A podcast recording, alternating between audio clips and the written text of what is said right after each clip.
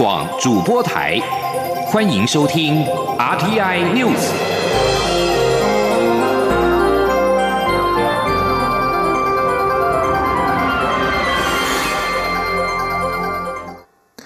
各位好，我是主播王玉伟，欢迎收听这节央广主播台提供给您的 RTI News。今天是二零二零年六月十八号，新闻首先带您关注。中央流行疫情指挥中心十七号表示，国内疫情稳定，连续六十六天没有本土病例，因此也在十七号宣布缩短短期商务客入境之后的检疫时间规定。从二十二号起，只要符合相关条件，可以有五天或七天的检疫期。如果后续自费筛检阴性，就能够有适度的商务活动。前天记者肖兆平的采访报道。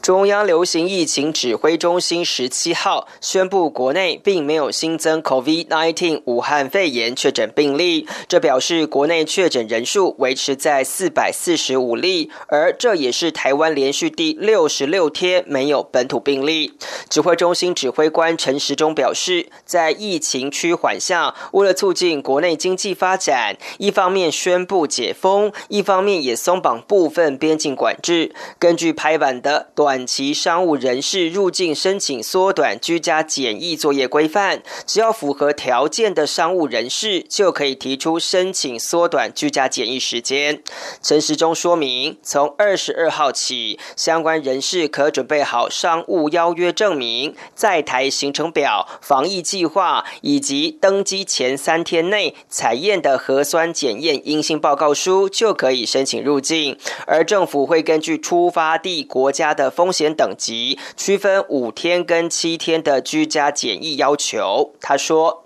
第一，感染风险哈，在 A 级的国家或地区，哦，我们现在是定定是纽西兰、澳洲、澳门、博流、斐济、文莱、越南、香港、泰国、蒙古、不丹。好，那就是可以采这个五天的计划，就要需要做五天的啊的检疫居家检疫，然后裁剪阴性之后，就改为自主健康管理。”那中低感染风险的国家地区有，目前有韩国、日本、马来西亚、新加坡。那入境后第七天可申请自费好的筛检。那这样的一个国家跟地区，我们大概每两周好会看它的一个好近十四天或七天的一个疫情的情况。好，那然后再来好每两周来调整一次。指挥中心表示，如果有条件外的商业需求者，还是可以专案方式提出办理。指挥中心也会在互惠原则下，与个别国家商议简化程序。陈时中说。啊，就是说基于互惠的原则，各国疫情安全的前提下，好，我们也会跟个别的国家来商定，好简化的一个检疫的程序。指挥中心表示，这些规定仅适用短期入境商务人士，如果要入境是超过三个月，还是要依照十四天的居家检疫规范。另外，指挥中心也说，从十七号起，非本国籍人士、中国大陆地区人民、香港或澳门居民未领有居留证明文件者不得申领防疫补偿费用。中央广播电台记者肖照平采访报道。除了商务人士，我国也将陆续开放境外生返台就学。教育部长潘文忠十七号表示，政府在兼顾防疫优先及受教权益的考量之下，将在暑假先开放十一个低风险国家及地区，并且让两千两百三十八名的应届毕业生优先回来，当中包含了人数最多的香港生八百三十四名及澳门生六百一十七名，约占了六成五。各大学即日起可向教育部提出申请，经核可之后，学生就能入境。今天记者郑祥云、陈国维的采访报道。防疫模范生，防疫模范生，顾好境外生，顾好境外生。境外生权益小组日前到教育部门口递交陈情信，呼吁政府应尽快定出境外生返台时程。经过十二天，教育部长潘文忠在中央流行疫情指挥中心宣布，第一批能回台的地区名单，十一个低风险的国家地区为优先哦，包含了越南、香港、澳门、泰国、帛琉、纽西兰、文莱。斐济、澳洲、蒙古跟不丹。教育部提出三个原则及两个标准作业程序，要让目前居住在这十一个地方的应届毕业生先回来，后续再视检疫情形与学生配合防疫的态度，看是否分批让其他旧生及新生入境。潘文中说，境外生抵台后将有单一报到柜台，并提供防疫交通接送，而且优先入住校外的防疫旅馆，相关费用由学生支付。还未返台的应届毕业同学，应该是有两千两百三十八位。哦，这些是我们掌握到，呃，可以即将开始准备啊入台的学生。这个学年度来自各国的应届毕业生共有八千一百九十九人，扣掉两千两百三十八人，还有近六千名毕业生回不来。潘文中强调，教育部将定期请指挥中心更新可以准许开放的低风险地区名单，陆续安排返台就学。中央广播电台记者郑祥云、陈国伟台北采访报道。台湾优先开放港澳等十一个国家地区学生返台。国立大学校院协会表示，乐见政府启动分批检疫，各校会配合办理。私立大学校院协进会理事长吴永前表示，境外生开放顺序与学生来源地的疫情发展有关。如果防疫单位认为中国大陆疫情较为严重，现阶段不适合开放，愿意尊重专业意见，但仍盼尽量排除政治因素。而针对陆配子女返台的问题，陆委会十七号晚间表示，已经研议提出各种拟处解决方案，但是如何解禁涉及国内防控措施、国外整体疫情专业评估、解封恢复常态生活的管理等因素，相关方案目前正在进行跨部会的讨论。陆委会指出，北京近期出现群聚感染疫情，因此指挥中心将进行整体考量评估，若有相关决定，将适时对外说明。此外，有关陆籍子女居留证办理展延是否能够有弹性的做法，陆委会表示，此事涉及执行机关移民署的权责，因此陆委会将把民众的意见及建议提供给移民署参考。台湾智路孩童父母自救会十七号于中央流行疫情指挥中心前提出陈情书，要为他们还没有台湾籍的陆配子女争取权益，希望政府尽快解禁，让他们未成年的子女能够尽快回台，恢复正常生活。对此，指挥中心指挥官陈时中表示，还是要观察疫情的变化，才能够进一步的讨论。关心社会消息。检调获报，诚信理性前国会助理涉嫌为中共国安部对台情搜人员发展组织交付外交部、陆委会等相关资料。调查局十七号约谈陈李等三名嫌犯，深夜移送台北地检署复讯。检调搜证发现，陈姓李姓男子曾经担任国会助理，涉嫌在二零一四年至二零一八年间，伙同林姓商人为中共国安部下辖单位的对台情搜人员发展组织，并涉嫌交付外交部、陆委会、媒体、国会助理等相关资讯。北检十七号指挥调查局国安站搜索涉案人员的相关处所等五个地点，约谈三人到案漏夜侦讯，全案依照国家安全法发展组织罪嫌进行侦办。继续关注的是主权争议。世界华人保钓联盟、中华保钓协会、台湾人民抗日协会等团体十七号前往日本台湾交流协会，抗议日本地方政府打算将钓鱼台列屿改名，并要求日本政府无条件交还钓鱼台列屿主权。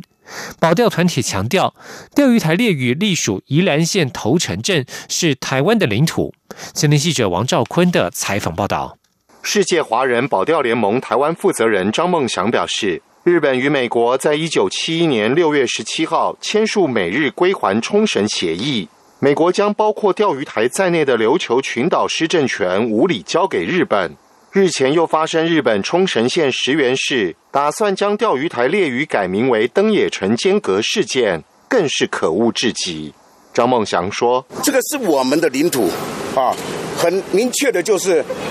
台湾省宜兰县头城镇的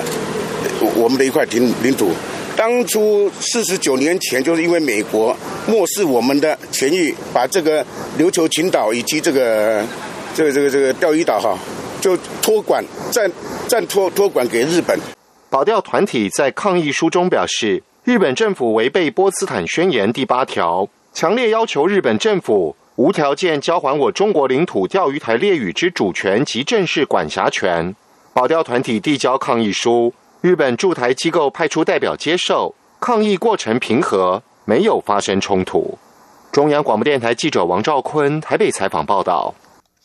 日本石垣市拟将钓鱼台改名为登野城间阁，蓝营也抨击政府保护主权不力。海巡署十七号表示，针对钓鱼台护渔，海巡署依照规定，全天候维持一到三艘巡防舰艇在台日重叠海域执勤，并且依照渔汛期事先拜会渔会，了解渔民作业与渔船分布情况，机动调整勤务部署海域，执行护渔勤务。海巡署强调，将持续依据政府坚决主张拥有钓鱼台列屿主权，以和平理性方式解决，以及优先维护渔民权益等原则，加强捍卫我渔权以及主权。农委会十七号表示，因应中国沿海爆发了十足目红彩病毒，全台虾场展开了监测，至今种虾场边境输入部分都没有验出确诊。境内主要普查感染之后没有症状的鳌虾场三十几场，目前约有十多场确诊。在四月底，有媒体引述日本媒体《周刊邮报》报道，中国沿海省份出现一种新型的甲壳类神秘病毒，目前定名为十足目红彩病毒一。农委会副主委黄金城分析，此病毒对白虾、草虾、泰国虾的致死率较高，白虾的致死率超过八成。为了保护养虾产业，五月下旬决定展开全台虾场防疫监控，边境防疫也新增对输入的虾苗检验此病毒，而虾苗主要来自越南、泰国，当地疑似有疫情，但是病毒来源无从判断。他表示，预计今天下午将召开记者会，宣布整体监控计划成果。就他所了解，新竹县、新北市、宜兰县以及南部有些县市有确诊情况，不过目前边境检验以及种虾场的检验都还没有验出确诊。加上白虾、泰国虾、草虾也没有传出，也没有传出多起案件通报，初步判断这一波防疫监测应该还来得及。继续关注的是国际焦点。美国国务院表示，国务卿蓬佩奥与中共中央外事办主任杨洁篪十七号在夏威夷的会谈已经展开，两国自年初起关系恶化，这场会议堪称关键。就在两人展开会谈之际，美国总统川普十七号正式签署了维吾尔人权法案，法案允许行政部门制裁压迫维吾尔族穆斯林的中国官员。川普在签署日到期前一天签署这项法案，让外界好奇蓬佩奥与杨洁篪的两人会谈结果是否气氛与结果不如预期。根据路透社报道。美国国务院一名官员表示，蓬佩奥与杨洁篪是在檀香山时间上午九点，台湾时间今天凌晨三点过后不久开始会议。这是蓬佩奥四月十五号与杨洁篪通话讨论 COVID-19 疫情以来，外界所知两人的第一次会晤。除了战略对抗逐渐强化，美中两国对于疫情的处置，以及中国推动制定香港版国安法，也是针锋相对。另外，朝鲜半岛紧张局势升高，美中两国都担心北韩的核武计划。外交官员及其他消息人士指出，这次会议是应中国的要求召开的。另外，美国司法部十七号表示。美国电信团队基于国家安全法的考量，建议联邦传播委员会 （FCC） 否决太平洋光缆的美国与香港之间海底电缆启用计划，并且建议改连接台湾与菲律宾。美国司法部十七号指出，负责美国重大国际资料传输计划审查，又称为电信团队的跨联邦机关——通讯服务业外国参与审查委员会，十七号向联邦传播委员会建议否决太平洋光纤网络连接香港的申请案。声明指出，建议否决这项申请，主要是基于国安的考量。因为太平洋光纤网络的重要投资方虽然是香港注册企业，却是中国电信服务商彭博士电信传媒集团的子公司。电信团队也进一步建议联邦传播委员会 FCC 批准连接美国与台湾、菲律宾的海底电缆申请，因为这部分主要是由 Google 和脸书子公司分别拥有与控制，中国并不具有所有权。美国司法部在声明当中指出，海底电缆若是连接香港，将使得北京得以收集来自美国的数据。中国政府最近采取行动，取消香港自治，允许中国情报与国安部门在香港公开活动的可能性，也加深了这样子的担忧。这里是中央广播电台。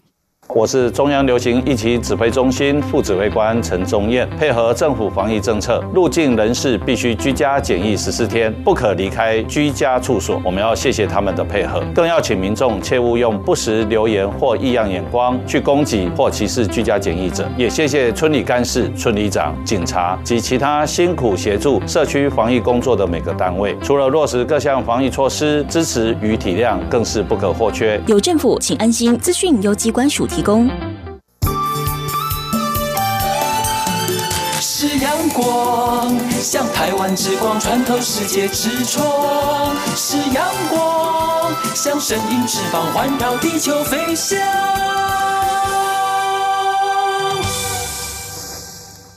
各位好，我是主播王玉伟，现在时间是上午的六点四十六分，欢迎继续收听新闻。行政院副院长陈其迈请辞投入高雄市长补选，行政院长苏贞昌十七号晚间宴请五二零上任的新阁员，也欢送即将卸任的陈其迈。媒体报道，经济部长沈荣金渴望接任副阁魁，而市长王美花则升任经济部长。对此，行政院发言人丁仪明十七号表示，行政院长苏贞昌在陈其迈辞呈生效之后开始征询人选，无法回应外界的揣测。而根据了解，行政院将在十九号召开记者会，宣布副阁魁人事。前年记者王威婷的采访报道。行政院副院长陈其迈辞职投入高雄市长补选，行政院长苏贞昌十七号上午批准陈其迈的辞呈。媒体报道，经济部长沈荣金渴望接任行政院副院长，而经济部次长王美花则会升任经济部长。对此，行政院发言人丁仪明今天表示，苏奎在陈其迈辞呈生效后开始征询接任人选，现阶段无法评论外界揣测。丁仪明说。呃，目前都是猜的啦，因为院长也还没有开始争取嘛。那争取过后，他才会知道副院长是谁啊。陈其迈辞官参选，行政院长苏贞昌今天晚间宴请新任阁员，也欢送陈其迈。而陈其迈十八号将出席任内最后一次行政院会后，即离开行政院回去高雄。陈其迈辞呈十九号正式生效。根据了解，行政院也会于当天召开记者会，正式公布傅格奎人事安排。中央广播电台记者王威婷采访报道。而民进党中常会十七号通过征召行政院副院长陈其迈投入高雄市长补选，接下征召任务的陈其迈也向高雄市民表示，他已经辞去了行政院副院长一职，投入补选，他已经准备好回乡与高雄一起打拼。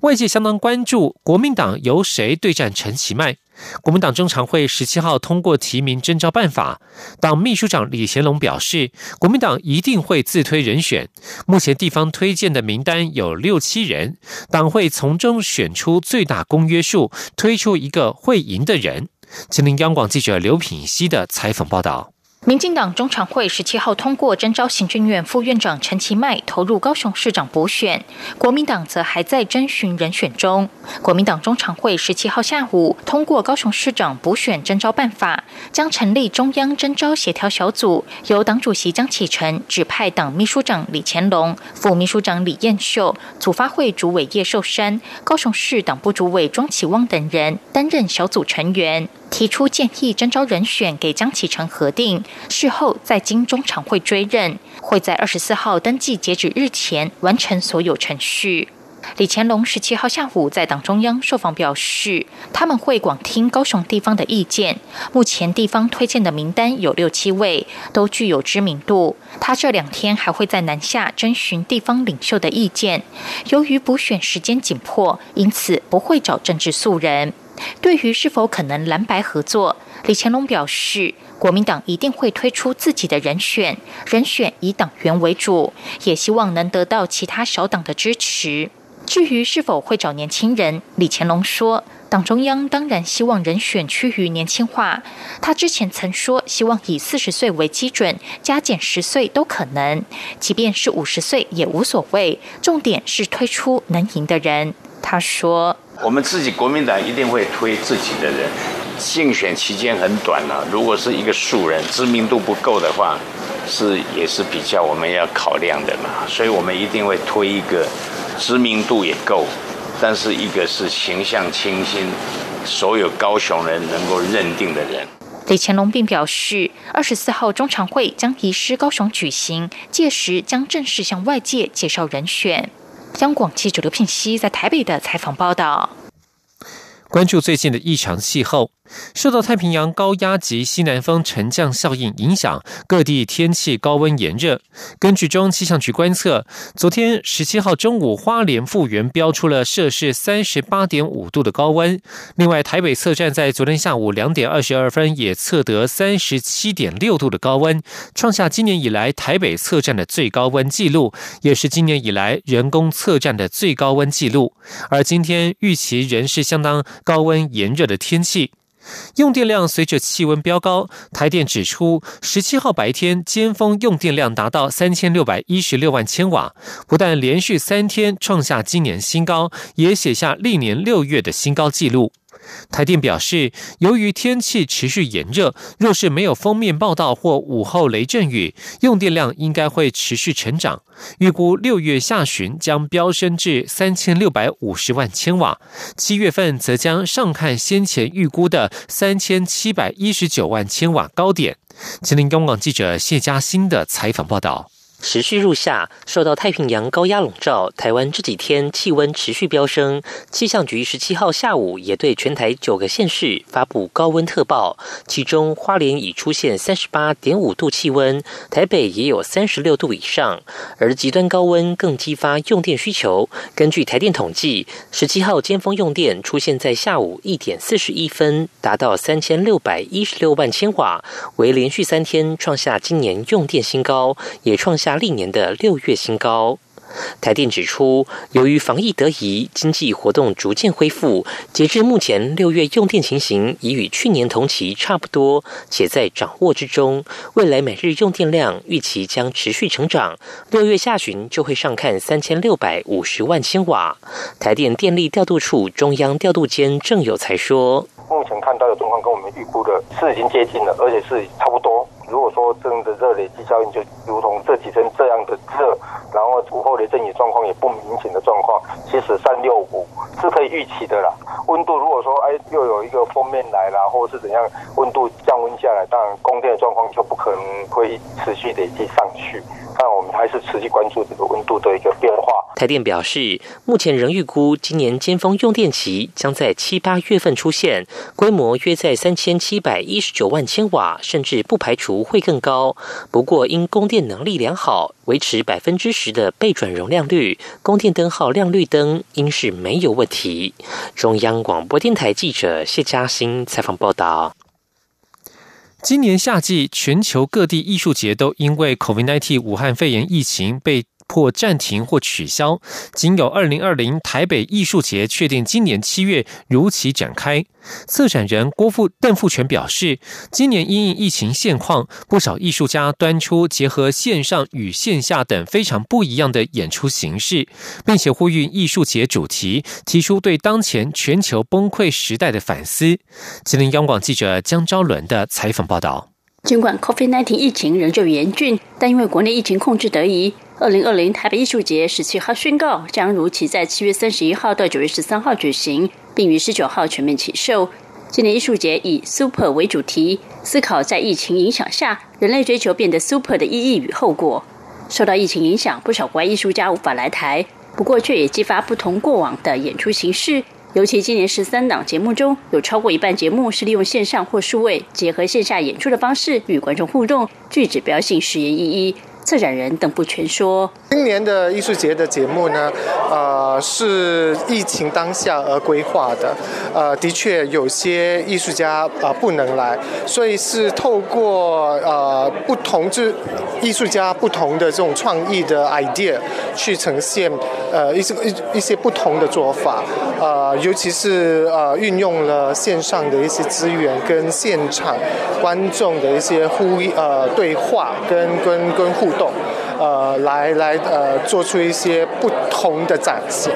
像是享誉欧陆的菲律宾编舞家伊萨江森与德国电子音乐家夏洛特西蒙，协同四位演出者化身迪士尼动物群，在线上会议软体 Zoom 上举办一场演唱会，邀请观众进入剧场和他们远端相遇。观众一方面窥视表演者，表演者也凝视坐在剧场中保持社交距离的观众。台北艺术节典藏计划岛屿酒吧也因应疫情时刻推出由旅发艺术家林仁忠作场的岛屿酒吧如果云知道特别版，众多艺术家们将一如往常为观众调一杯酒，只是碍于安全距离，这次得在一幕两端干杯，以此反思网络、身体与现场性在当代社会与艺术的意义。新加坡艺术家徐家辉则要带来超自然神乐基作品，这回他将让台湾的哪吒以及西伯利亚的翁刚两位神指双拼尬舞。持续完整灵肉，穿梭数位与自然，探索人类和宇宙万种意识的关系。中国电台记者张伦台北采访报道。继续关注的是土地正义的讯息。苗栗大埔张药房拆除即将届满七年，经过争取原地重建，现在已经接近完工。当年参与大埔抗争的苗栗县议员陈光轩十七号指出，新建筑代表政府对错误决策认错负责，象征土地正义的实现。大埔张药房于二零一三年七月十八日遭苗栗县政府以办理新竹科学园区竹南基地开发案为由，突袭式强拆，造成屋主张森文抑郁轻生，引发各界对于土地开发区段征收检讨的声浪。蔡英文总统二月二零一六年上任之后，就承诺协助张药房原址重建，并且在两年前动工时亲自现身祝福。张药房原址新建物目前已经大致完工，以现代化崭新面貌重新矗立在竹南镇公益路与仁爱路口。苗栗县政府工商发展处表示，依其依照申请的建造为地上三层建物，地坪七点三平，建坪是二十二点四九平，已经在三月二十六号核发了使用执照。张森文的遗孀彭秀春透过媒体电访指出，目前仅剩内部装修作业，屋内扣掉楼梯，空间所剩无几。但是重建背后代表的意义大过一切，家不分大小，再小也是一个家。继续关心的是国际消息，中华民国友邦洪都拉斯一名卫生官员表示。洪都拉斯总统叶南德兹感染俗称武汉肺炎的 COVID-19，因而住院，目前正接受治疗。整体而言，他的健康状况还算良好。叶南德兹是在十六号被确诊。洪都拉斯卫生当局发言人康崔拉斯表示，虽然叶南德兹的状况需要医院特别照护，包括静脉注射药物，但是整体而言，总统的健康状况还好。另外，叶能德兹的妻子以及两名随护也都有确诊的情况出现。在美国与中国高官正在进行会晤之际，七大工业国集团 G7 成员国的外交部长在十七号发表联合声明，呼吁中国重新考虑推动制定香港版国安法一事。法新社报道，在美国国务卿蓬佩奥与中共外事主工作委员会办公室主任杨洁篪与夏威夷会面后不久，G7 外长发布声明表示：“我们强烈呼吁中国政府重新考虑这项决定。”外长们指出，他们严重关切中国誓言制定的这项法律，此法将禁止被认为是颠覆国家政权的行为。法国网球公开赛主办单位十七号表示，因为俗称武汉肺炎的 COVID-19 疫情延后的法网公开赛将在九月二十七号登场。世界女子职业网球协会 WTA、世界职业网球协会 ATP 也公布新版的时间表，将于八月相继恢复比赛。由于爆发 COVID-19 疫情，网球赛事自三月中以来纷纷陷入停摆。